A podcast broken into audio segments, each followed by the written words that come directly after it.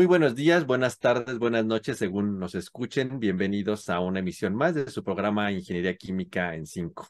Como siempre, pues agradecemos todos sus comentarios, todos sus mensajes que nos dejan y pues gracias a ustedes seguimos eh, preparando estos programas que cada 15 días aproximadamente tenemos en, en línea. Y pues como siempre les pedimos que sigan eh, o nos continúen escuchando por las diferentes plataformas, YouTube, Spotify, Apple, etcétera. Y bueno, y que sigan haciéndonos sus comentarios. En esta ocasión, pues es un programa especial. Si ustedes han visto ahí en el particular YouTube, pues ya tenemos más de 30 programas. Y casi mucha de la gente que nos sigue se ha dado cuenta, pues que este proyecto empezó hace casi dos años cuando empezamos, pues era una idea modesta de un poco divertirnos nosotros en la pandemia y a ver qué salía para, para un poco para vernos, porque no nos veíamos en la pandemia y, resultó algo muy interesante que empezó a atraer a la gente. Y bueno, nos hemos dado cuenta que en muchos lugares ya nos siguen, muchas universidades nos han llegado mensajes que algunas de la gente que nos siguen usan los programas a veces como pues para introducir alguna clase o algo así, y entonces pues eso nos empezó a dar muchos ánimos de seguir. Y bueno, pues en esta ocasión y como todas las cosas, pues eh, después de este casi dos años, pues este es el programa que cierra nuestra segunda temporada. No quiere decir que se vaya a acabar, como todo, estamos un pequeño descanso y después, seguramente en el 2024, volveremos a encontrarnos con nuevas ideas, nuevos temas y algo que fue muy interesante esta segunda temporada a sugerencia de ustedes fue tener invitados. La primera temporada nos la echamos nosotros solos y después empezaron a decirnos que por qué no invitábamos. La novedad que hubo en esta segunda temporada fue tener, tener eh, invitados.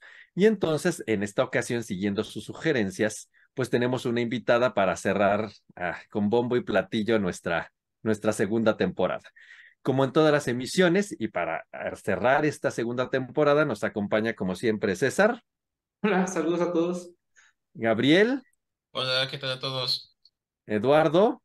Hola, saludos a todos. Desafortunadamente nuestro quinto miembro, Juan José, se va a perder este último programa, pero seguramente lo verán en, en la siguiente temporada, en el 2024, debido a problemas técnicos, no se pudo conectar. Y qué gusto tener para nosotros en este último programa, de verdad, a, a alguien que, pues más allá de su amistad personal, es una profesional sumamente brillante la doctora eh, Guadalupe de la Rosa, pero más comúnmente Lupita, como nos gusta decirle. Y bueno, pues su, su, currículum es muy, muy extenso. Y en esta ocasión, pues trataré de ser muy breve, ¿no? Ella es QFB y también eh, químico por la Facultad de Química, o entonces Facultad de Química de la Universidad de Guanajuato. Y después hizo un doctorado en Ingeniería Ambiental en la Universidad de Texas en El Paso. Raramente toda esa multidisciplinariedad la ha hecho que durante muchos años y en todo su ejercicio profesional estuviera escrita a departamentos de ingeniería química. Entonces, como ella siempre ha dicho, es un ingeniero químico, no sé si con disfraz de químico QFB o un QFB químico con disfraz de ingeniero químico, pero creo que es más ingeniero químico al final, al final del día. Y entonces yo creo que toda esa cantidad de conocimientos es lo que la, la ha hecho que abarque y aborde muchos temas y muchas áreas. Ella es miembro del Sistema Nacional de Investigadores eh, nivel 2 y tiene pues una gran cantidad de publicaciones, artículos, capítulos de libros, ha titulado también muchos estudiantes, ha formado muchos recursos humanos, participado en congresos y pues eh, eh, sus áreas, digamos, de base siempre ha sido la parte de remediación ambiental y pues ella fue una de las líderes que impulsó muy fuertemente la idea de tener un sincrotrón en, en México, un sueño que me imagino que todavía siguen teniendo y que ojalá algún día pudiéramos tener. Ella estuvo muy, muy metida en ese gran proyecto que, que está, digamos, por ahora en stand-by, pero siempre eh, fue de las líderes que llegó a muy altos niveles de gobierno buscando este proyecto.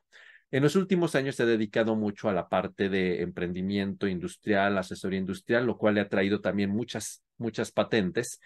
Y también dentro de sus muchas habilidades, se ha dedicado un poco a estas cuestiones actuales, un poco de liderazgo y al tema que hoy nos, nos compete. Entonces, antes que nada, Lupita, pues muchísimas gracias por, por estar aquí con, con nosotros, de verdad es un honor. Y bueno, quiero introducir rápidamente eh, el tema que, con que queremos tratar esta, esta sesión para, para cerrar nuestra segunda temporada es, y que es la idea de que, bueno, siempre cuando uno egresaba o en la formación académica, pues uno pensaba que tener muchos conocimientos, altas calificaciones, pues era lo mejor. y tal vez pensábamos y tal vez los docentes que nos formaron a muchos de nosotros, bueno, tal vez a Lupita y a mí ellos son más jóvenes, este, nos formaron en la idea de mucha parte técnica, muchos conocimientos, pero tal vez descuidábamos muchas áreas que hoy día entendemos que son vitales. La parte un poco de liderazgo, trabajar en equipo, saber presentarnos ante un gran público, el dominio de los idiomas, saber redactar, saber presentar proyectos.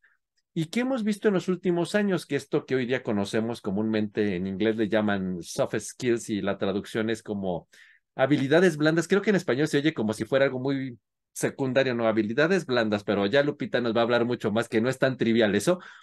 Es algo súper relevante, tan relevante es hoy día que los organismos acreditadores de los programas educativos es una de las puntos claves para acreditar hoy día los programas educativos, saber que los estudiantes están formados en estas habilidades.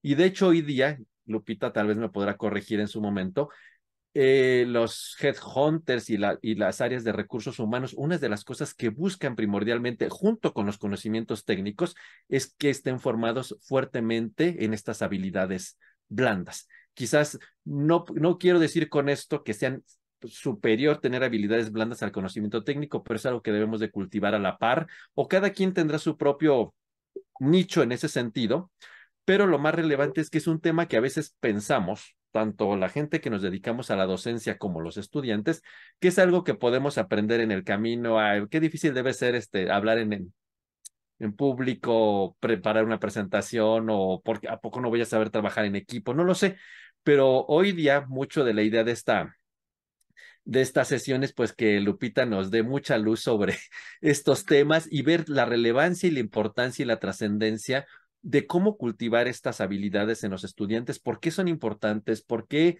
es algo que debemos de fomentar tanto la gente que hacemos investigación como la gente que va a la industria y tal vez al final del programa quedarnos con la sensación de efectivamente es algo que no debemos descuidar ni en la formación de investigadores, ni en la formación de gente que va a la industria y que es algo que hoy día es relevante e importante en la formación no solo de los ingenieros químicos, sino de cualquier profesionista en el siglo, en el siglo XXI. Y yo creo que Lupita es alguien que nos va a dar mucha luz esta tarde.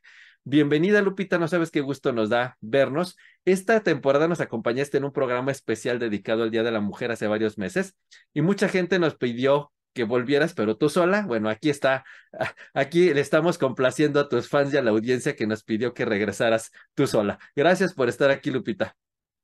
No, bueno, pues encantadísima como siempre. Muchas gracias a todos por, por la invitación y bueno, en realidad me siento muy, muy honrada y bueno, feliz de platicarles de estos temas, ¿no? Muchas, muchas gracias. Bueno, pues entonces vamos a empezar con, con la primera pregunta que va a abrir esta, esta sesión. Adelante, César. Sí, justamente, muchas gracias, Gabriel.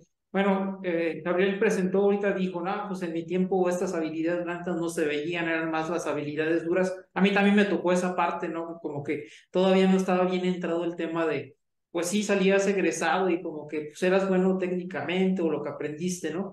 Y por eso me gustaría preguntarle, doctora Lupita, a su parecer, ¿cuáles serían estas habilidades blandas que serían más críticas en la formación o como ingeniero químico que se deberían desarrollar y a la vez qué impacto tendrían cuando se desarrollen en la carrera profesional de, del ingeniero, pues. Sí, bueno, de entrada me gustaría como redondear este concepto de habilidades blandas, ¿no? Justo como comentaba Gabriel, bueno, pues lo tradujimos literal del inglés, soft skills, y eh, he pensado mucho y he buscado por qué se definió así, y hasta donde yo entiendo y en mi percepción, bueno, se definieron así porque algo suave pues es algo moldeable y es algo que puede eh, cambiar de forma, ¿no? Entonces, por eso es que creo que se le llamaron habilidades blandas porque son habilidades que tenemos que pueden ir cambiando con el tiempo y que son flexibles, porque los seres humanos pues somos flexibles, ¿verdad? Vamos evolucionando al paso del tiempo, vamos cambiando al paso del tiempo. Entonces, estas habilidades blandas también se les llaman habilidades socioemocionales, que esa palabra me gusta más, habilidades socioemocionales, porque justo ahí nos lleva a pensar, pues en la palabra socioemocional, habilidad social y habilidad emocional. Entonces, una habilidad socioemocional es aquella que nos ayuda justo pues a, navegar más eficientemente en, en, la sociedad, es decir, en nuestra interacción con otros seres humanos, la parte social y la parte emocional, que yo no la separaría tanto porque al final del día, pues somos seres humanos y somos seres eh, de diferentes dimensiones y una de ellas es la, la situación emocional, ¿no? Entonces, eh, esta habilidad socioemocional justo nos va a ayudar a, como les comentaba, a navegar de una manera más eficientemente en nuestra interacción con, con otras personas. De hecho, también se le llaman habilidades interpersonales, ¿verdad? A estas, a estas habilidades.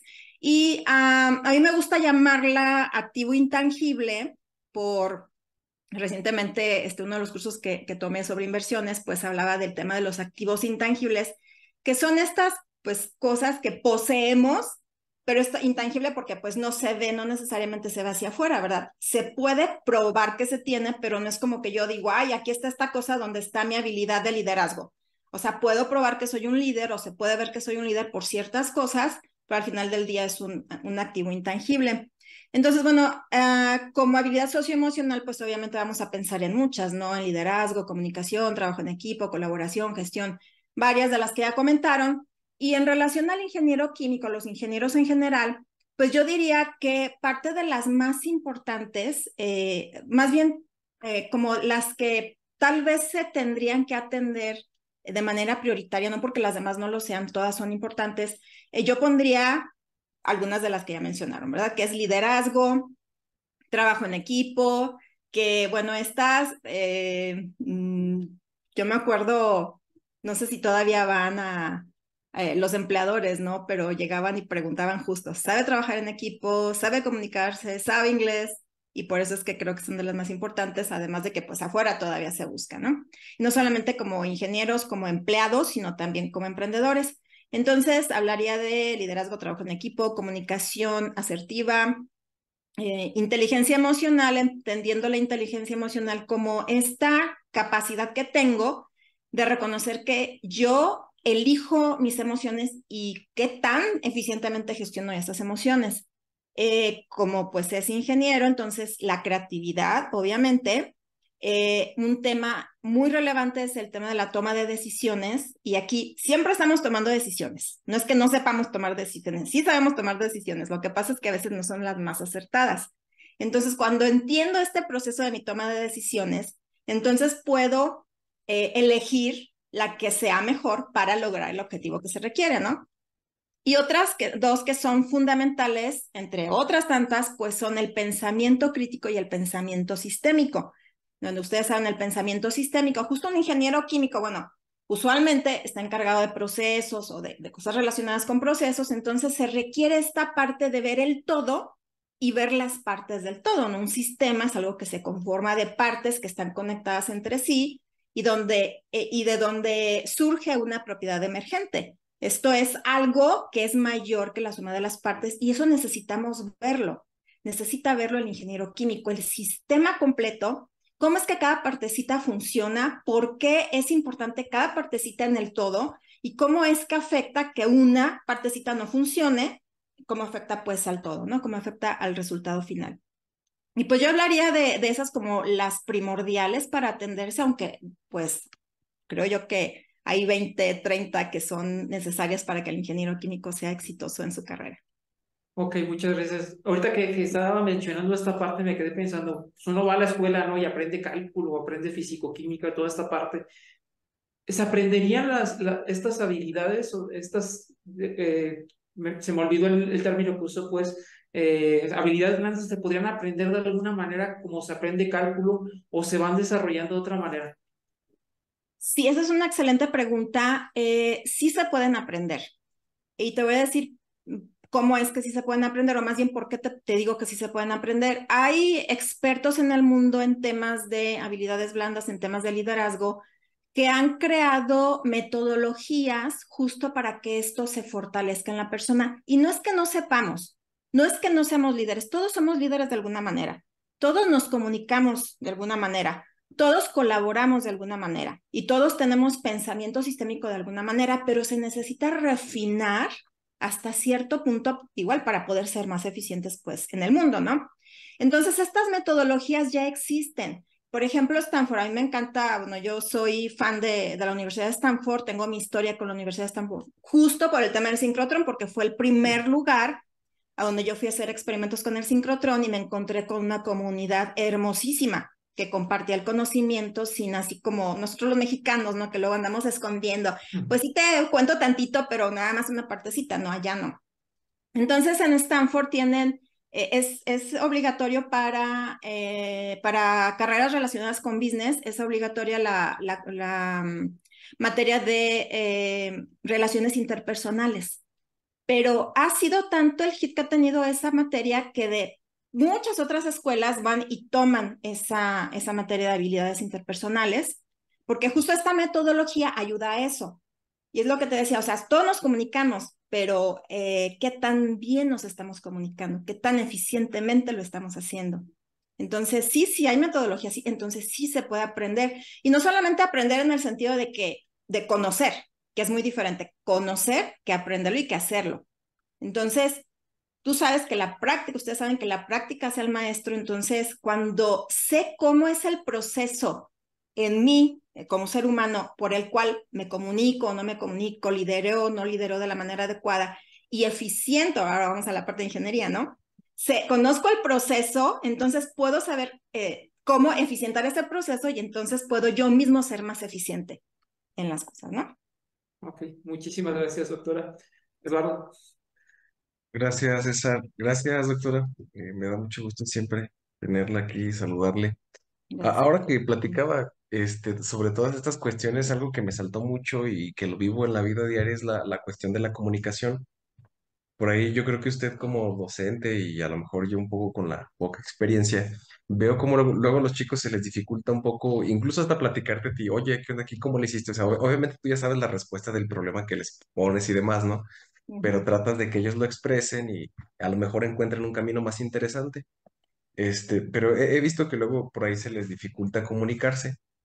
Y incluso dentro de, de, la división hemos intentado o se ha intentado generar por ahí este, también concursos, proyectos y demás, para que los chicos, aparte de intentarse comunicar entre ellos, comunicar sus ideas, procuramos que ellos mismos expresen sus ideas entre sus pares, pero de otros lugares voy a, por decir una tontería, con un, estudiante de ingeniería civil, con un estudiante de derecho, de, de administración, qué sé yo. Y luego por ahí salen proyectos interesantes. Y justamente por eso, por, por esos proyectos tan interesantes que hemos observado en este tipo de concursos, me lleva a la pregunta ya, digamos, en la vida, en la vida real, usted que tiene experiencia con grupos multidisciplinarios, ¿qué, ¿qué, tan importante es esta habilidad de que el chico sepa expresarse eh, digamos, en términos, su, su expertise, que la, que la sepa comunicar a, a lo mejor alguien que no tiene la menor idea de que es este, una presión de operación o, o sea, algo ahí como, como muy, muy particular de, de, ingeniería química, sí, sí, sí es sumamente relevante, o sea, digo, porque luego uno les vende la idea de es que tienes que aprender a comunicarte, o si existe la posibilidad de que, de que tú como ingeniero químico estés en tu rincón trabajando, supongo que ha de haber alguno y, y en el rincón trabajando, pero no, no sé qué, qué, qué, experiencias ha vivido usted al respecto. Sí, fíjate que hace rato les decía, no, diste en el clavo con el tema de la comunicación, porque es el talón de Aquiles de las relaciones interpersonales. Em, cuando interactuamos con alguien más o con alguien es más, por así decirlo, pues lo hacemos a través de canales de comunicación. Pero resulta que la comunicación, pensamos que es así como que ahí se da, ¿no? Así como que respiro, ya la comunicación también la, hago de manera eficiente. Y nunca pensamos en que la comunicación es un proceso muy complejo. Ahora, pensaríamos, ay, pues simplemente, no sé, este, emisor, receptor, mensaje. No, no es así. O sea, sí, no.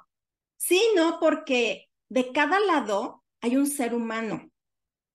Y em, cada persona, o sea, no hay dos personas en el mundo que seamos iguales. Cada uno de nosotros somos totalmente diferentes. Bueno, a lo mejor este, un 80% sí, a lo mejor un 20% nos parecemos y estoy exagerando, ¿no?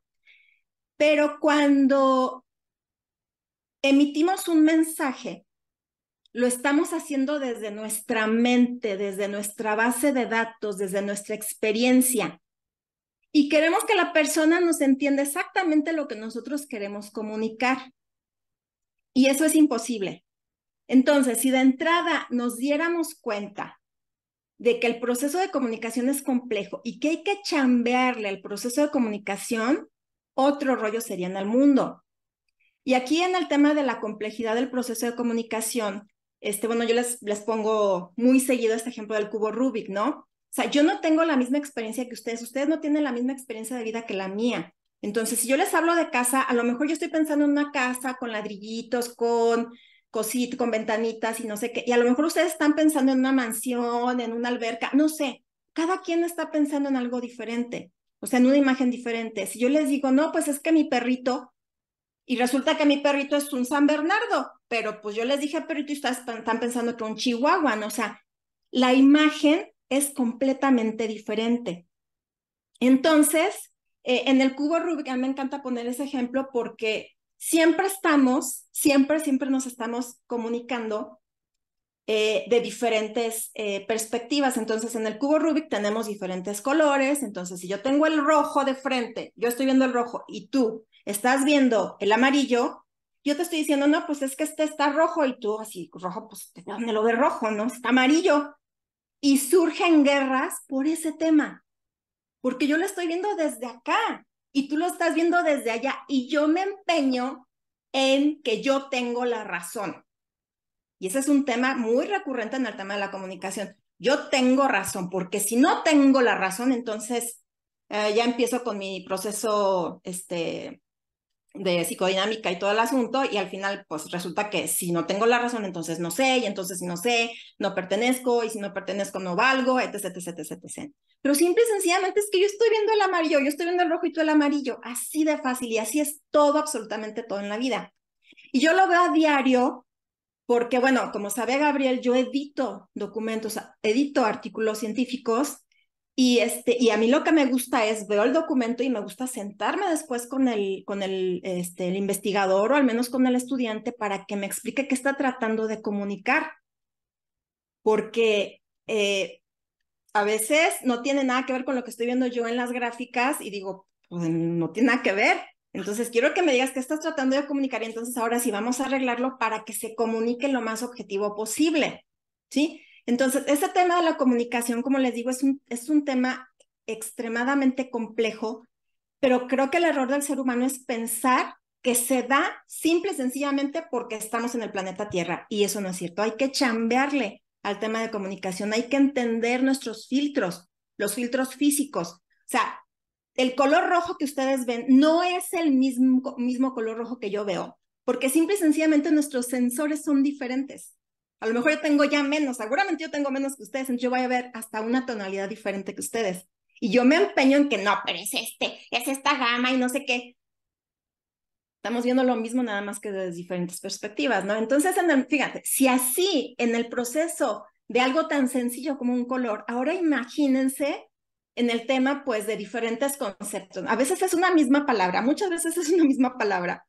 Y para un contador es algo y para un ingeniero es otro, y ya no digo, como comentabas hace rato, ¿no? Para un ingeniero químico es una cosa, y para un ingeniero civil es otra, y para un arquitecto es otra cosa, y entonces no nos estamos entendiendo. Entonces, ¿qué hay que hacer? Ok, definición de términos. No le hace que parezca de kinder, definición de términos. Por eso los glosarios son muy buenos. ¿Para ti qué es esto? ¿Para ti qué es esto? ¿Para ti qué es esto? Bueno, vamos a conjuntar o vamos a, entonces entendernos que cuando tú hables de eso, estamos hablando de esta cosa. Y cuando tú hables de eso mismo, estamos hablando de esta otra cosa, ¿no? Entonces, pues sí, estamos ah, hablando de colaboraciones multidisciplinarias donde ese tema se tiene también que considerar, no asumir de que ya los demás están viendo las cosas desde mi punto de vista. Eso no lo puedo, bueno, sí lo hacemos, sí podemos porque pues lo hacemos, pero no, no, no deberíamos porque pues no es lo más eficiente, ¿no? Entonces, ahora imagínate, ya no digo, en este tema, eh, cuando estoy hablando con otras personas, ya no solamente con alguien eh, de la misma ciudad, ahora con alguien de diferente país.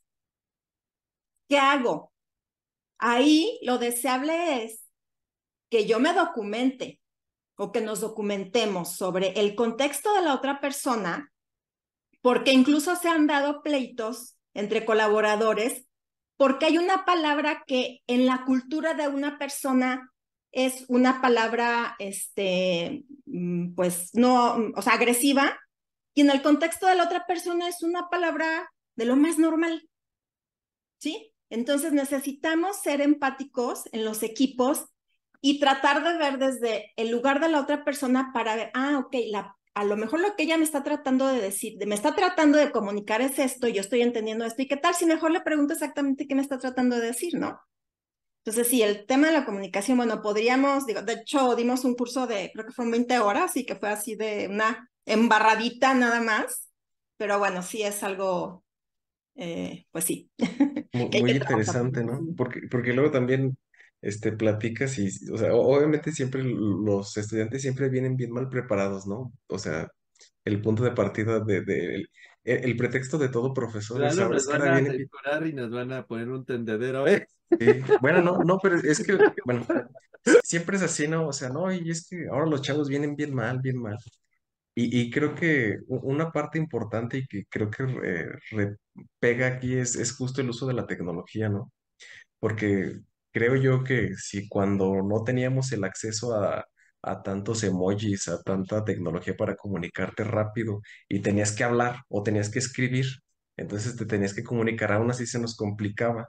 Ahora que, pues digamos, yo creo que a lo mejor lo más parecido es mandar un audio en WhatsApp, pero es el hecho de escribir algo y a veces sí no te entienden porque no sabes ni el tono, ni el contexto, ni nada, entonces no sé hasta qué punto hemos empeorado en, en esa parte. Creo que, creo que César quería César quiere participar. Sí, no, me quedé pensando ahorita que, que platicó doctora Lupita con todo este contexto, que muchas veces como que la comunicación se la dejamos al emisor, ¿no?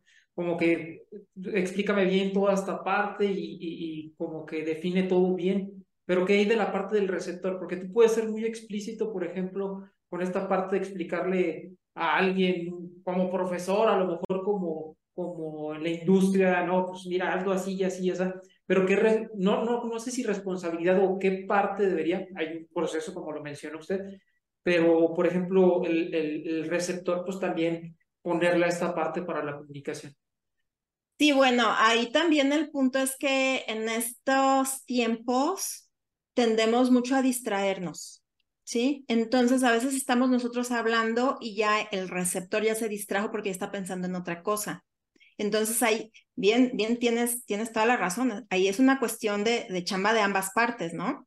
De la persona que está emitiendo el mensaje y de la persona que está recibiéndolo, bueno, pues enfocarme, o sea, enfocarme en lo que me está diciendo la otra persona para tratar de entender lo mejor posible y lo que no entiendo, pues lo pregunto. Pero sí, yo creo que uno de los temas ahorita es esto que, que bueno, parte de, de, la modernidad, pues es, este, y no digo que sea malo, está bien, está perfecto, porque eso también nos ayuda a fortalecer el pensamiento sistémico, pero bueno, todo tiene su costo, y uno de los costos es que este, la atención se pierde muy fácilmente. muchísimas gracias. Gabriel. Eh, sí, ah, yo, bueno, tenía un comentario eh, respecto, comentaba este Lalo y y César, no, bueno, no sé, me gustaría escuchar su opinión. Entonces, Pito, bueno, por ahí comentaba algo que, bueno, por ahí algunos chicos, pues luego tienen ahí ciertas deficiencias. Yo no sé si, si eso, bueno, se pueden llamar deficiencias. Sí, yo, yo veo como que, por ejemplo, en mi caso, yo sí noto una brecha generacional a veces con los chicos y las maneras en las que se expresan, pues es diferente tal vez a la que yo me expresaba con, pues, con mis compañeros, con mis amigos y demás. Y aquí la, pregunta que, hago es, ¿no, ¿no será que muchas veces percibimos como esa brecha generacional como una deficiencia porque realmente nosotros no entendemos el cómo se expresan estas nuevas generaciones con respecto a cómo lo hacíamos nosotros? Sí, sí, totalmente. Eh, es una, una parte, una parte que sí impacta. Y aquí eh, quiero, bueno, mencionar el tema de que luego nos quejamos de que los estudiantes, pero bueno, nosotros estamos para servir a los estudiantes. O sea, la realidad es que nosotros necesitamos irnos adaptando a, la, a las nuevas generaciones y no quiere decir que todo les vamos a dar en la manita y que todo así, no. Es un trabajo de ambas partes, pero, por ejemplo, yo me acuerdo cuando el tema, empezó el tema del celular, no, es que ya no ponen atención, o sea, hace como 10 años, no sé cuánto, 15 años, ya no sé, ¿no? Entonces, nosotros necesitábamos adaptarnos a eso y más bien aprovechar eso, ingresarlo como una herramienta al aula y que bueno, ahora ya lo hacemos, ¿no? Afortunadamente, pero en, ese tiempo sí era algo, era todo un tema, ¿no? Había profesores que dijeron, yo no lo voy a usar y no lo voy a usar. Entonces la pasaban todo el semestre peleándose con los estudiantes en lugar de decir, ah, bueno, pues vas a tener teléfono, no te, o sea, no me voy a pelear contigo, no voy a estar contigo cada segundo revisándote, pues no, no se puede, pero entonces ahora esa, eso vamos a usarlo como herramienta. Esto es algo parecido. Eh, yo creo que cada generación o cada ciertas generaciones, porque no creo que sea cada generación, cada ciertas generaciones se dan estos cambios más perceptibles, ¿sí? Igual a lo mejor a, este, mis abuelos tenían cierto lenguaje, no a lo mejor, sino que tenían cierto lenguaje que pues ahora ya no lo utilizamos. Y yo me acuerdo que a veces mi abuela me decía, es que no entiendo, es lo mismo, es exactamente lo mismo. Y a ellos les va a pasar dentro de tres generaciones o dos generaciones, no lo sé, es lo mismo. Pero entonces nosotros necesitamos entender esa parte y, por un lado, irnos al lugar a donde están ellos, pero no para quedarnos ahí. Eso es algo muy importante. Eso es algo que luego a veces algunos profesores decimos, no, pero yo, ¿por qué me voy para allá? Me voy a hacer como ellos.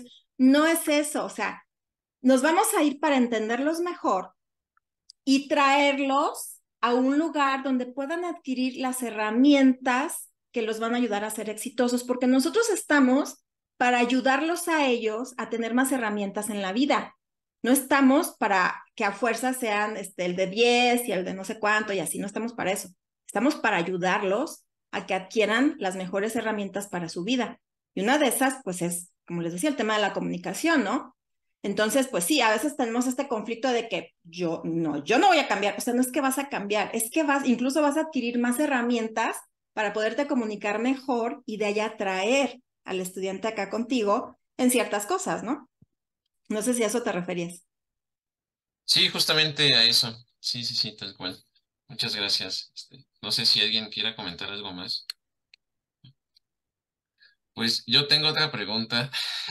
Entonces, doctora, yo soy muy fanático de la tecnología, doctora Lupita, y esas cosas. Bueno, a me gusta mucho esto de inteligencia artificial y demás. Este, y bueno, ya ve que ahorita con esta pues, evolución de inteligencia artificial que hemos vivido, este, pues en los últimos años, eh, ahora sí que mi pregunta sería, eh, pues, ¿cómo pueden ahora, digamos, estas nuevas generaciones aprovechar, ¿sí? Eh, pues estas nuevas herramientas o sus habilidades blandas que, que quieran para pues mantenerse relevantes, digamos, en industria. Además, por ejemplo, antes pues una habilidad blanda era saber escribir, digamos, o redactar de manera formal. Ahora pues ya ni se necesita, ya se lo pongo ahí a ChatGPT y lo, lo hace. O sea, ¿cómo cree que se pueden adaptar estas nuevas generaciones o cree que va a llegar algún momento en el que ya vamos a prescindir de ciertas, no sé, este, habilidades blandas? Por de estas inteligencias. Sí, no, digo, es una maravilla, y yo lo comentaba con, ah, con Gabriel en algún momento, o sea, la verdad es que es maravilloso ver lo que la mente humana está creando, porque es la mente humana la que lo está creando, ¿sí? Y no dudo que, bueno, ya haya este, herramientas donde la propia herramienta, obviamente, pues se va actualizando y todo, pero detrás está la mente humana. Entonces, este, si comentas, por ejemplo, el tema de la escritura, ya ni siquiera se necesita porque el chat ya le dice al chat, ya mándame un, o hazme un manual de procedimiento de tal cosa y te lo da. Sí, pero no. Y te voy a decir sí, pero no porque eh, es importante revisar lo que te está dando porque es imposible que todo lo que te está dando sea adecuado al 100% al contexto que tú conoces que se debe de resolver. Entonces, sí, te va a dar una gran parte y es fabuloso, pero no te lo da todo, no te da el 100%. Siempre es importante revisar eh, y con el pensamiento crítico evaluar que sí y que no te quedas de eso que te está dando la herramienta, cualquiera que sea, y lo que no, pues entonces a lo mejor le vuelves a preguntar, ok, aquí no, entonces, ok, pero vuelves a evaluar. Entonces, este proceso de evaluación tú lo puedes hacer. La herramienta no lo va a hacer. ¿Por qué? Puede ser que lo haga, pero no lo va a hacer lo, eficientemente que tú lo vas a hacer porque tú eres un ser humano que sabe un montonal del contexto de lo que se debe de resolver. Entonces, eso es algo muy importante. Sí, es una herramienta, o sea, que hay que verlo como eso, como una herramienta, pero es una herramienta que ha creado la mente humana y que van a seguir surgiendo herramientas de tú a saber, pues, que van a ser ya más adelante, ¿no? Pero ahí también, este, pues, nosotros qué queremos. Una, ah, un detalle de nosotros los seres humanos es que nos encanta la comodidad. Y está bien, Está bien, yo no digo que no, pero nada más que también hay que evaluar hasta dónde queremos estar en la comodidad y lo que nos va a costar esa comodidad.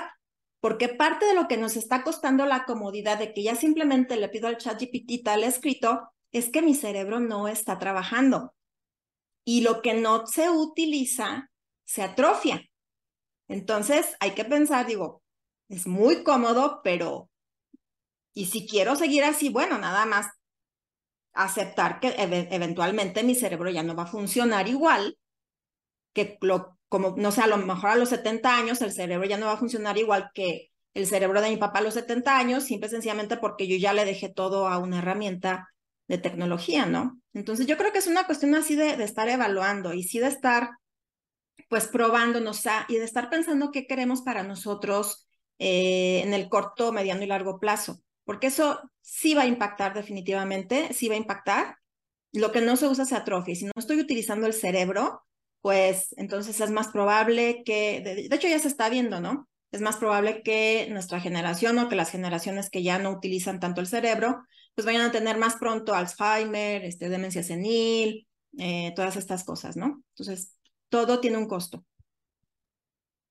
Ya, ah, me, me queda una duda, doctora. O sea, estoy en parte de acuerdo. Sí, ya, ya lo decir, pero no, no se crea.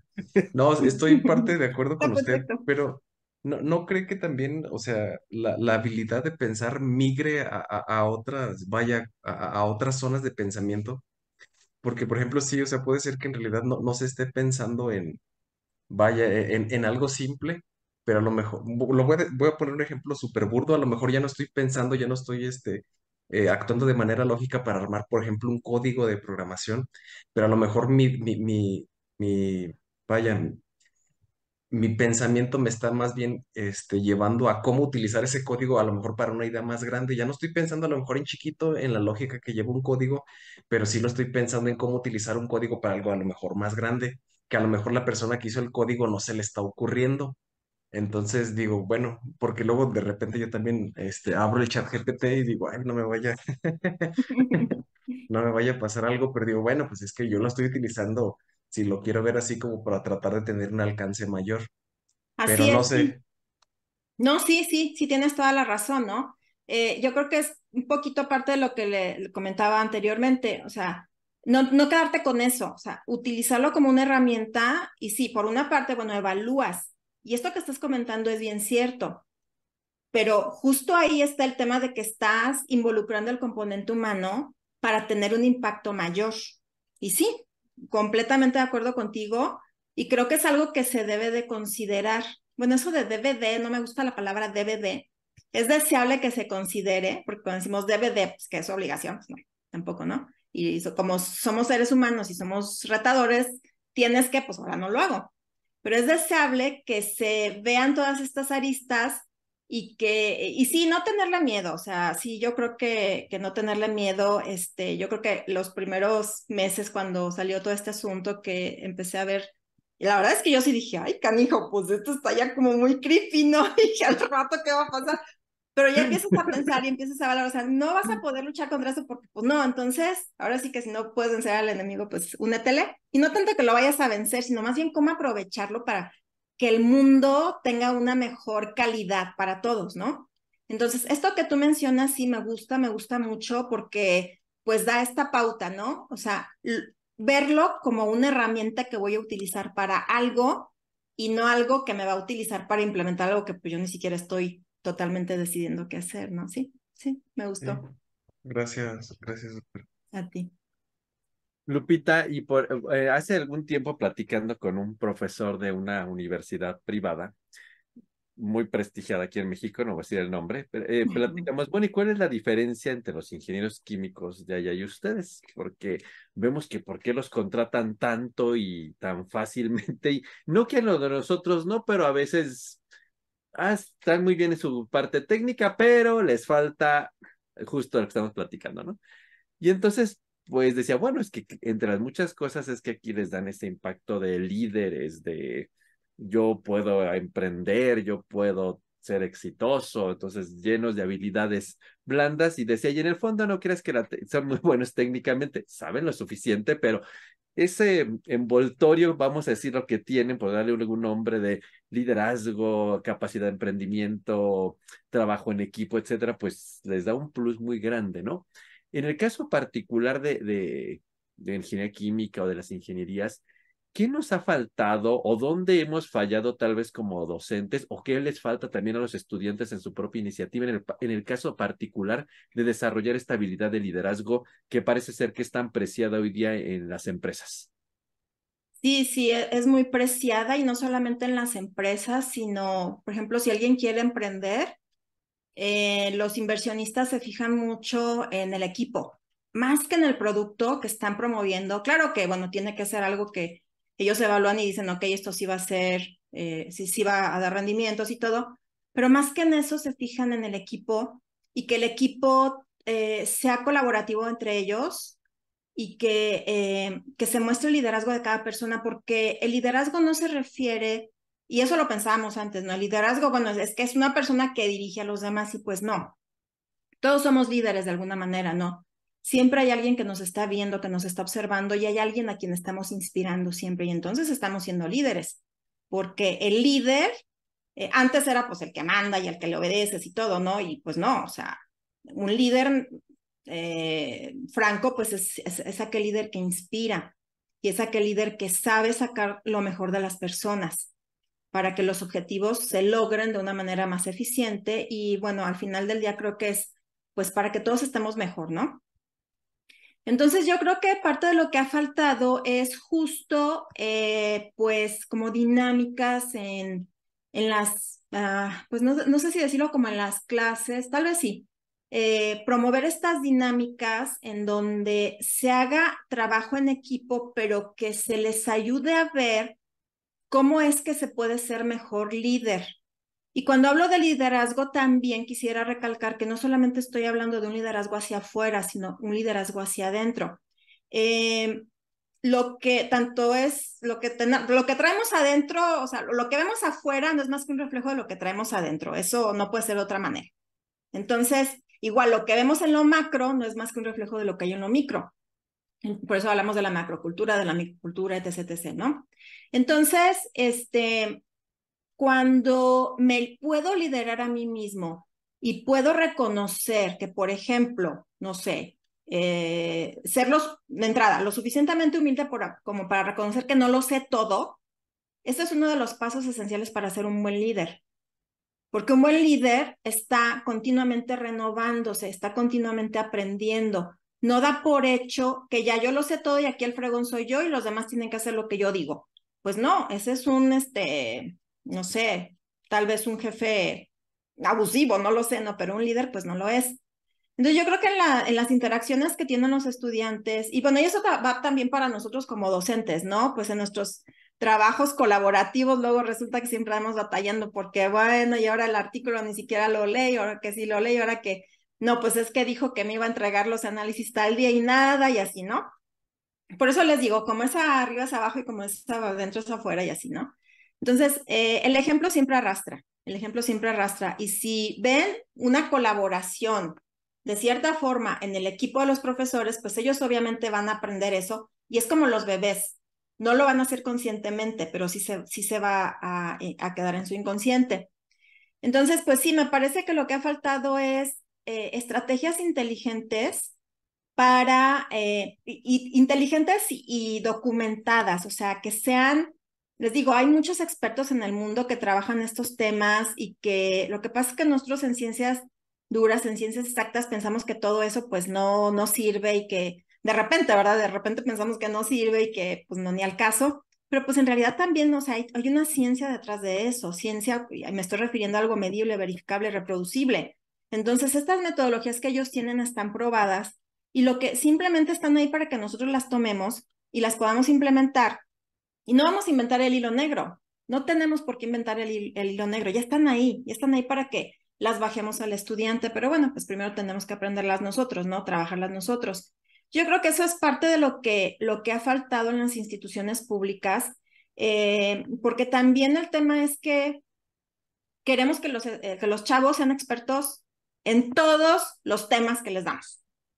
Si es eh, ingeniería de procesos, que sean súper expertos en ingeniería de procesos y que sean expertos en estadística y que sean expertos en termodinámica. Es que, o sea, queremos que a fuerza sean expertos en todo. Y eso no es posible.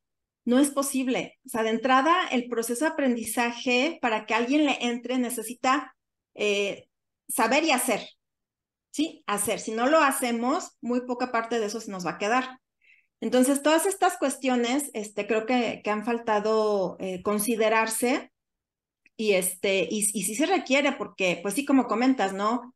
Eh, se prefieren ciertos perfiles porque a lo mejor en la parte técnica eh, no la tienen tan bien, pero ellos resuelven. Sí, claro. No, no, le hace, ellos resuelven, ellos buscan. Y eso es parte de lo que necesitamos también fomentar en los chavos que, porque luego de repente, este, no, pues no, no, no se pudo. Pues búscale, chavos. Muévete, no se mueve. Pero no les damos, y, y, no quiere decir que todo se lo tenemos que dar en la escuela, porque no, tampoco, también viene de casa, pues.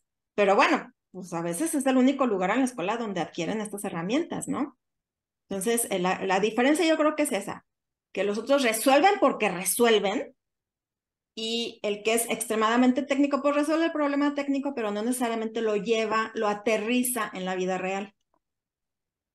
Fíjate que ahora, ahorita que dices eso y yo creo que, que Lalo se va a acordar, el año pasado ese mismo profesor de esa escuela nos invitaron a participar como en, en el curso que él daba, porque la dinámica que piden en esta institución es como que vengan otros profesores a aportar, dar ideas, como tú dices.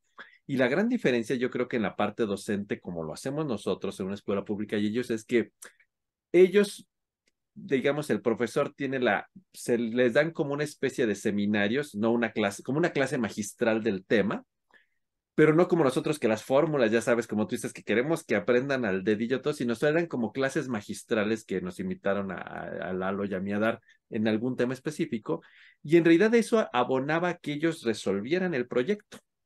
Y entonces al final del día, bueno, varios profesores nos invitaron, cada quien según nuestro eh, supuesto expertise, a dar una clase magistral de eso, pero era una clase más como un seminario, no era muy detallado, se les exponía el tema y todo. Y eso los, eran como las herramientas para el aprendizaje de, de, de, una materia, en realidad.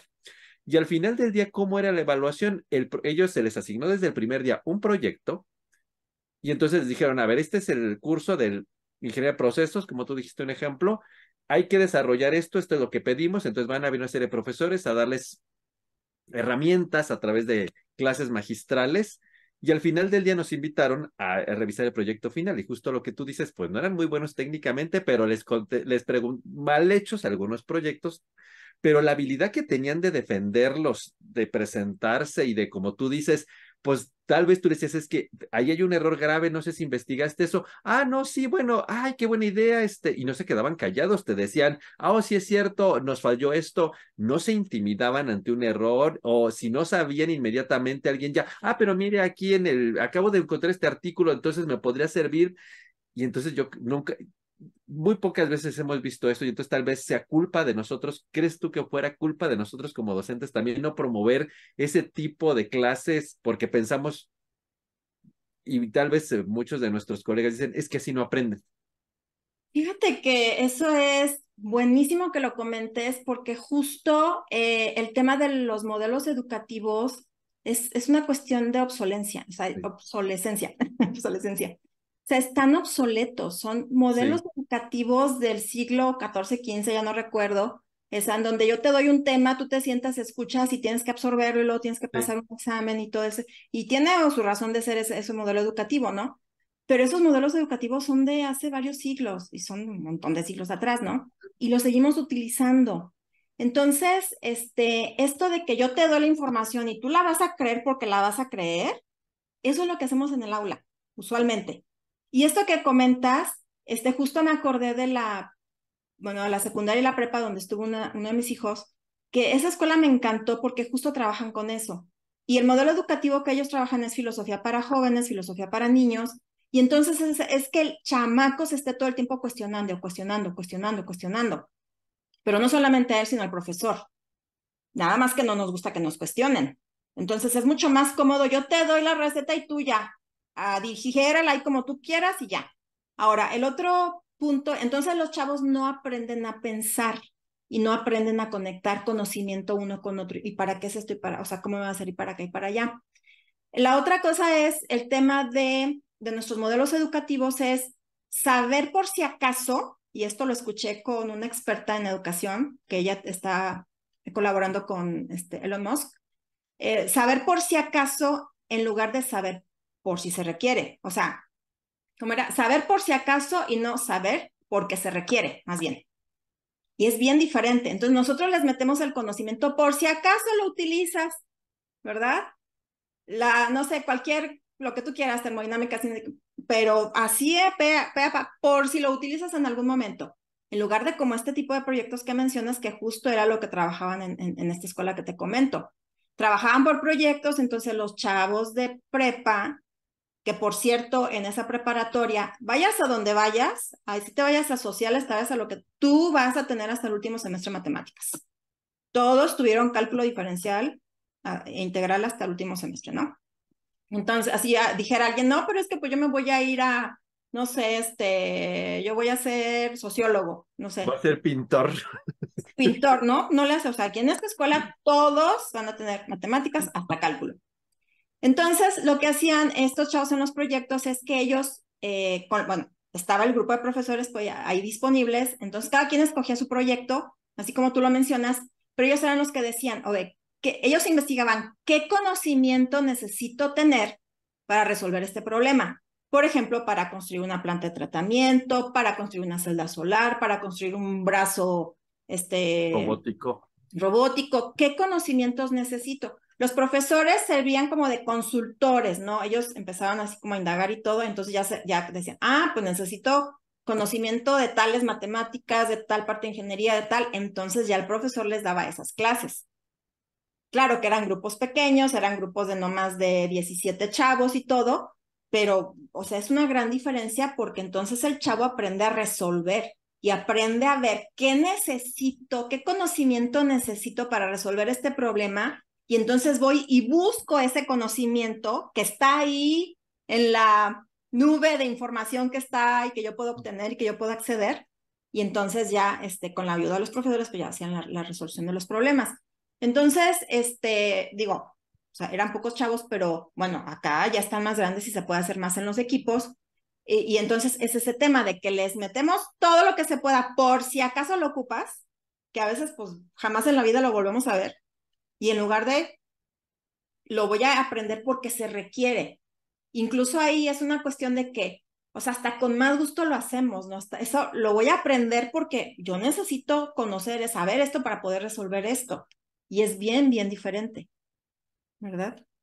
Sí, y ahí seguramente también es parte de que nosotros no queremos salir como profesores de nuestra zona de confort. De, ah, tengo que aprender nuevas técnicas, nuevas metodologías, yo mismo reconozco, a veces estamos hasta haciendo caras cuando veo el diplomado de las, tal vez somos culpables nosotros de no querer mudar y migrar esos nuevos modelos, que implica también mucho más trabajo tal vez de lo que hacemos tradicionalmente de voy, te doy la clase, te, te dejo una tarea y listo a todo este tipo de preparación muy específica, atender puntualmente casi estudiante por estudiante sus, sus demandas, ¿no? Yo creo que también nosotros tendríamos que pensar en si queremos fomentar estas habilidades blandas, también nosotros como docentes cambiar en ese, en varios, en varios rubros.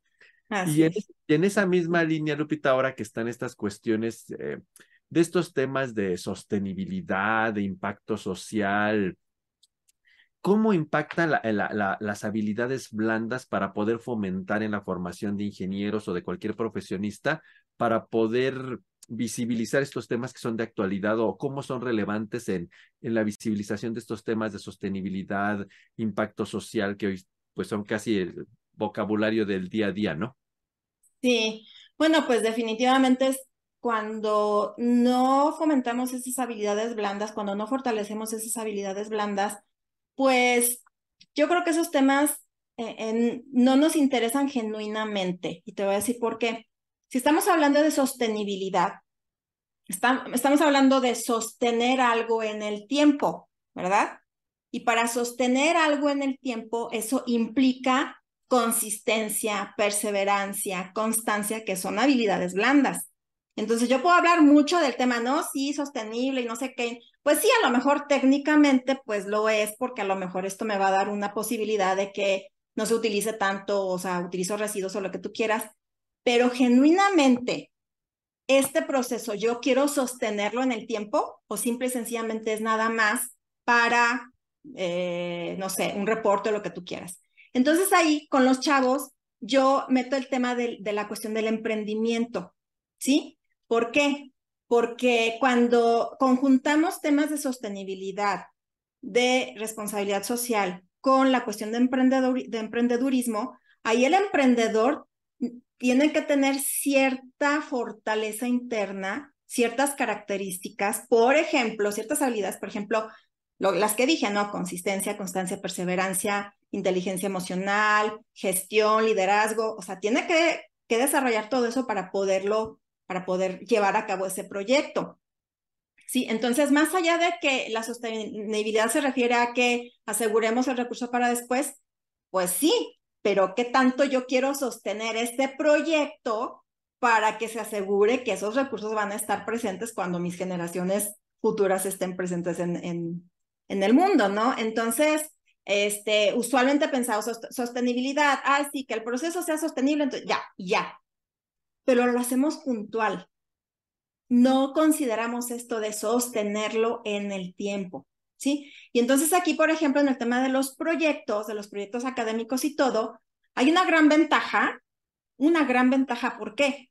Porque ahí vamos conectando un proyecto con otro proyecto, con otro proyecto, y eso permite que en realidad ese proyecto grande sea sostenible en el tiempo, ¿sí? Por eso la cuestión académica es tan importante y por eso la investigación básica aplicada es tan importante, ¿sí? Porque eso justamente me va a permitir que se aterrice el tema de la sostenibilidad, ¿sí? Y bueno, lo conecto con el tema de la responsabilidad social porque, pues porque está conectado, ¿no? O sea, ¿por qué quisiera yo hacerlo sostenible? Por la responsabilidad. las generaciones futuras. Entonces, quiero ser responsable, o sea, de alguna manera, consciente o inconscientemente, quiero ser responsable socialmente. Estoy pensando en la sociedad del futuro. Estoy considerándolos a ellos, ¿sí? Entonces, este tema de fortalecer en los estudiantes constancia, consistencia, perseverancia, liderazgo y todo esto, tiene que estar conectado de alguna manera que vean cómo es que está conectado con el tema de sostenibilidad, con el tema de responsabilidad social. No, pues realmente ya, ya, ya no tengo ni qué decir, Lupita. Me dejaste Porque justamente tal vez yo mismo estoy en la idea de sostenibilidad puntual y, y, en esa parte de sostenida en el tiempo que implica la responsabilidad social y esas habilidades blandas, ya, ya no voy a decir nada porque mejor me hundo ahorita yo solo, ¿no? En esa parte de cómo, cómo a veces vemos los proyectos y todos los temas que intentamos resolver, ¿no? Que a veces es puntual y no en esa idea de conjuntado con habilidades blandas en, en función de mantenerlo en el tiempo y ese es el verdadero impacto social a la larga. Sí, pero fíjate, justo por eso mencioné el tema de la cuestión académica, de del tema de la investigación, porque yo creo que lo hacemos inconscientemente, pero sí. lo hacemos. O sea, ¿por qué estamos haciendo investigación? ¿Por qué estamos ahí? Porque queremos un mundo mejor. Sí. Porque estamos pensando consciente o inconscientemente en las generaciones futuras. Sí, y a lo mejor esas habilidades blandas las desarrollamos ahí, pero nunca las hemos exteriorizado. Exactamente. No, no somos conscientes de que las estamos desarrollando y no estamos reconociendo eso. Y eso es vital. Entonces, y a lo mejor es lo ahí, que nos ha faltado, el reconocer. Sí, sí, sí, sí, o sea, está, ¿no? Claro que siempre hay, sí, todo es perfectible, todo. Sí. Entonces, lo que te comentaba, ¿no? O sea, en, ¿qué, ¿qué es lo que la maravilla de la investigación? Que es poco probable que te encuentres un proyecto que no tiene nada que ver con los que has hecho anteriormente. Sí, claro. De alguna manera, por más que digas, ay, esto ya va a ser súper innovador, tiene mucha componente de los anteriores, porque sí. lo que hacemos en investigación es eso, ir construyendo conocimiento sobre la base de otro y de otro para ir avanzando más. Entonces, esto estamos sosteniendo de alguna manera. Muy sí. interesante, así como lo planteas. bueno, y para ir cerrando ya esta, esta emisión, Lupita, vamos hacia la última pregunta. Adelante, Gabriel. Eh, gracias, Lupita. Eh, bueno, de hecho va un poquito relacionado a lo que comentaban anteriormente. Eh, yo aquí mi pregunta sería, pues, ¿cómo pueden digamos, implementar las instituciones educativas, este desarrollo de habilidades blandas y no, digamos, no solo técnicas. Digo, más que todo, mi pregunta no va enfocada en, pues, añadir, no sé, materias para que aprendan inglés, escritura o demás, sino más bien como qué deberían hacer las instituciones, por ejemplo, para yo, no sé, fomentar este tipo de habilidades, no sé, mientras enseño diseño de procesos de separación, no sé, por, decir. ¿sí? O sea, ¿qué, ¿qué, deberíamos hacer para, pues también no solo enseñar esa parte técnica, sino también transmitir un poquito de, pues, de desarrollo de estas habilidades? Sí, bueno, ahí también es una chamba el tema del, pensamiento sistémico, ¿no? Es que, o sea, ¿por qué le estoy enseñando? ¿Por qué tenemos esta materia en la currícula? Bueno, pues porque les va a dar, le va a dar estas habilidades, que bueno, en las cartas descriptivas lo tenemos, pero resulta que un semestre nos la pasamos haciendo cartas descriptivas y ya luego no las volvemos a ver. Entonces, ese es un tema, ¿no?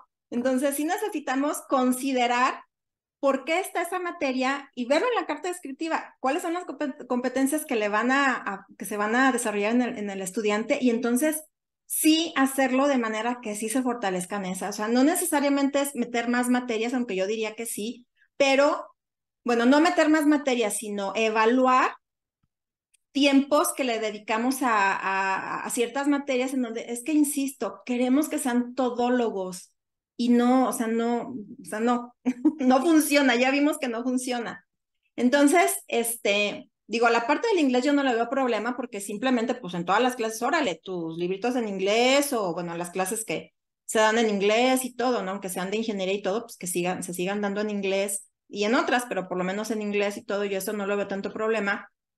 Pero, por ejemplo, este, las cuestiones de eh, habilidades interpersonales, eh, a la hora de, hacer los trabajos en equipo, pues nosotros necesitamos saber a qué se refieren y nosotros desarrollarlas primero y luego ver las maneras, los procedimientos, las metodologías que ya están ahí, para, y primero implementarlas en nosotros y luego aterrizarlas para los chavos para que se puedan también, pues ellos también se puedan beneficiar de eso, ¿no?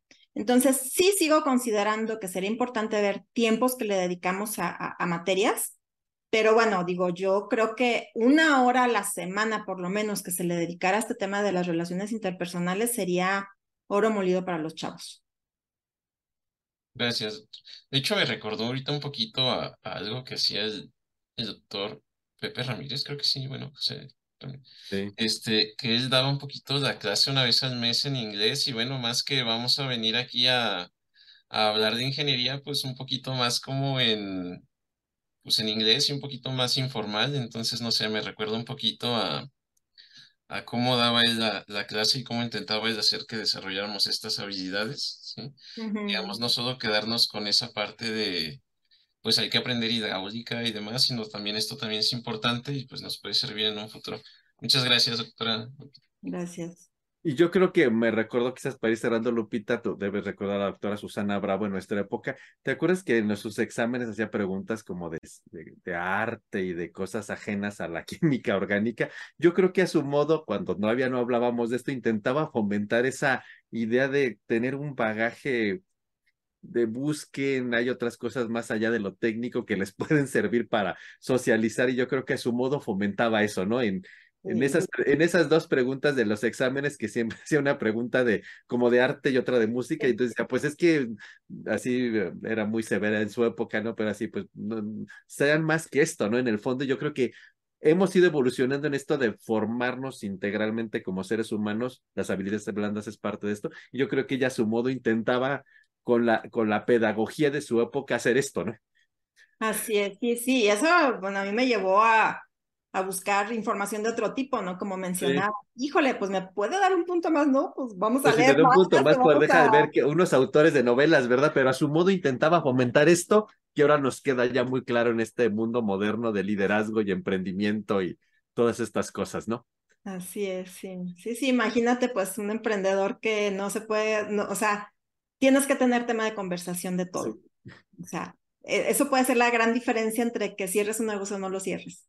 Así es. Con el chino y pues, ah, pues de qué te hablo, ¿no? Ah, puede ser la gran diferencia.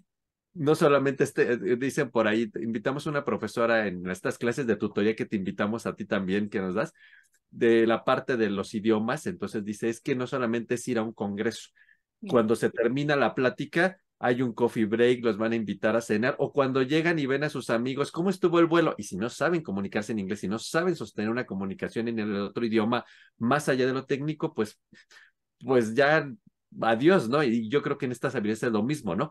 En nuestro propio idioma, si no podemos hablar de lo técnico y, oye, y en tu ciudad, ah, ¿qué me cuentas de la minería o del pipila? O, y no sabemos, pues, sí, hasta ahí llegó la historia, ¿no? no llegar. Sí, es curioso que usualmente eh, gente de fuera viene y nos platica muchas cosas del país y decimos, ah, canijo, este sí se documentó, yo no leí nada del suyo, ¿no? y es parte de esta comunicación, de este trabajo en equipo, más allá de todo eso.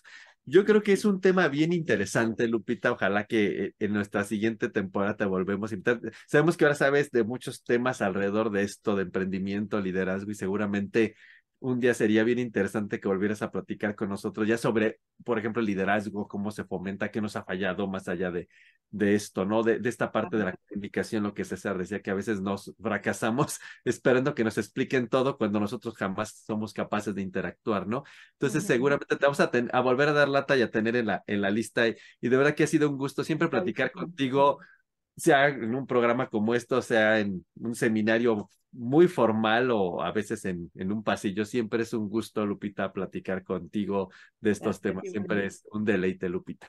Y bueno, pues finalmente yo creo que nos damos cuenta de la importancia y de la relevancia como docentes, como estudiantes, a la gente que escuchará este programa, cómo es algo que nos debemos de involucrar, tal vez modificar los modelos educativos, salir nosotros de nuestras zonas de confort y los estudiantes también estar receptivos a estas nuevas formas de aprendizaje con la intención de fomentar estas habilidades que ya no son como, bueno, un complemento, es algo necesario junto con los conocimientos técnicos para el éxito en la investigación, en la academia, en la industria, en la empresa, en, en, en todas las áreas donde se quieran desenvolver. Ya no es bueno si aprendo idiomas, ay, bueno, no sé trabajar en equipo, pero yo solito puedo, no me gusta hablar, soy aislado y qué, o sea, ya no es así el mundo de hoy día y, y es algo que todos debemos salir de esa zona de confort, profesores, estudiantes, todos, todos los que estamos involucrados en la parte de formación de recursos humanos y hasta en la vida misma como científica, ¿no? A veces también ni siquiera, como tú decías, ni entre nosotros nos ponemos de acuerdo y nos estamos peleando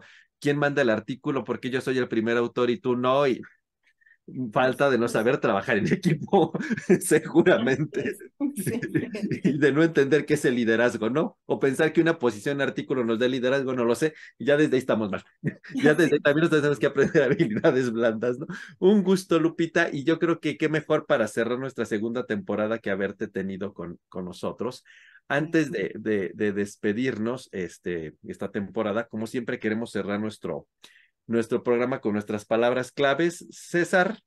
Yo me voy a quedar con trabajo en equipo. Gabriel. Yo con perseverancia. Lalo. Capacidad de comunicación. Yo liderazgo. Lupita. Diferenciador. Eso es lo que les va a dar la clave del éxito en la vida. Ya no lo dejaste bien claro. y pues antes que, que despidamos la el programa de hoy, de verdad ha sido un gusto a toda la gente que nos ha escuchado durante estos 11 meses que lleva, de esta segunda temporada. Nunca pensamos pasar como de 10 programas y ya llevamos 35, entonces este, yo creo que es un logro que nos sigan escuchando, que nos sigan viendo, que sus comentarios, el caso de Lupita, que por ahí alguien dijo, sí, pero ella sola la queremos también. Bueno, aquí está, también, aquí está sola. entonces, entonces, este, yo creo que todo eso hace que, que, que sigamos aquí algunas, en, pues robándonos a, algunas horas de entre la clases, academia, nuestra vida personal para preparar estos programas. Y yo creo que más que nada que a veces vamos a congresos, ellos salen, yo salgo y por ahí nos dicen, o gente que viene, oigan, he escuchado sus programas, oigan, los estudiantes mismos, ay, el programa tal me sirvió como para que lo escucharan y, y abrir una clase, este, entonces yo creo que todo eso nos da mucho aliciente y ahí les digo algo que empezó como un experimento de la pandemia para, pues no nos vemos, vamos a platicar si quieren, ah, pero podemos grabarlo y creo que se oye, puede salir algo padre, bueno, funcionó y muy bien y agradecemos a toda la gente que nos ha seguido durante casi dos años y treinta y casi treinta y cinco programas. Entonces yo creo que eso nos da aliciente, déjenos descansar un ratito y seguro aquí nos volvemos a ver en enero del, del 2024. Antes de despedirnos, no sé si quisieran decir algo, muchachos. César. No, nada más agradecerle a toda la gente que, que nos ve, porque ya llevamos rato de alguna manera y que sigan viéndonos. Estamos muy agradecidos y pues nos vemos con más ánimo para el siguiente año. Gabriel. Pues igual, este, muchas gracias a todas las personas que nos ven. Este, el hecho de que nos hagan este tipo de comentarios que, que ya comentabas, Gabriel, pues es un, un para nosotros, para, pues para seguir haciendo esto. Sabemos que esto pues tiene un impacto y que es bien recibido. Eh, pues también agradecemos eh, los comentarios que hacen ahí en, en los videos y, y, demás, no crean que no los vemos, este, los tomamos. Y también las críticas que nos han hecho. Y también las críticas, sí, sí, sí. Entonces, este, pues, la verdad, muchas gracias porque todo esto nos ayuda a nosotros a mejorar, ¿sí? Y bueno, vendremos pues más recargados para una tercera temporada. Lalo. Bueno, eh, adicional a, los agradecimientos que ya comentó Gabriel y César, por recordarles que, o sea, sí, pues sí nos gusta hacer esto, pero la intención es hacerlo por y para ustedes. Entonces, si por ahí hay alguna idea que les parezca interesante y que creen que podemos tal vez discutirlos con algún particular punto de vista de, de, de nosotros, pues con toda la confianza. Este, digo, no lo sabemos todo, pero podemos investigarlo y, y pues vemos. Ya aprendí que es parte de las habilidades sí, sí, investigar. Lupita, te cedemos la frase para que cierres hoy. ¿Algo que quieres decir para cerrar? Yo agradezco, los, les agradezco muchísimo la invitación, como siempre, los felicito porque, bueno, se requiere constancia, persistencia y perseverancia para tener pues este número de podcast. Y bueno, a mí me encanta cerrar con esto. Yo como Mafalda, ¿no? Enjoy the ride. Disfruten siempre. No, gracias. Y pues bueno, muchísimas gracias. Quisimos cerrar con manteles largos esta segunda temporada con la doctora Lupita. Muchas gracias a todo. Nos vemos muy pronto. Cosa de un mes y medio nos van a dejar de ver, ¿no? Y, y en enero del 2024 volvemos a estar con ustedes dándoles datos. Gracias a todos. Hasta pronto. Nos vemos. Bye. Hasta luego. Saludos.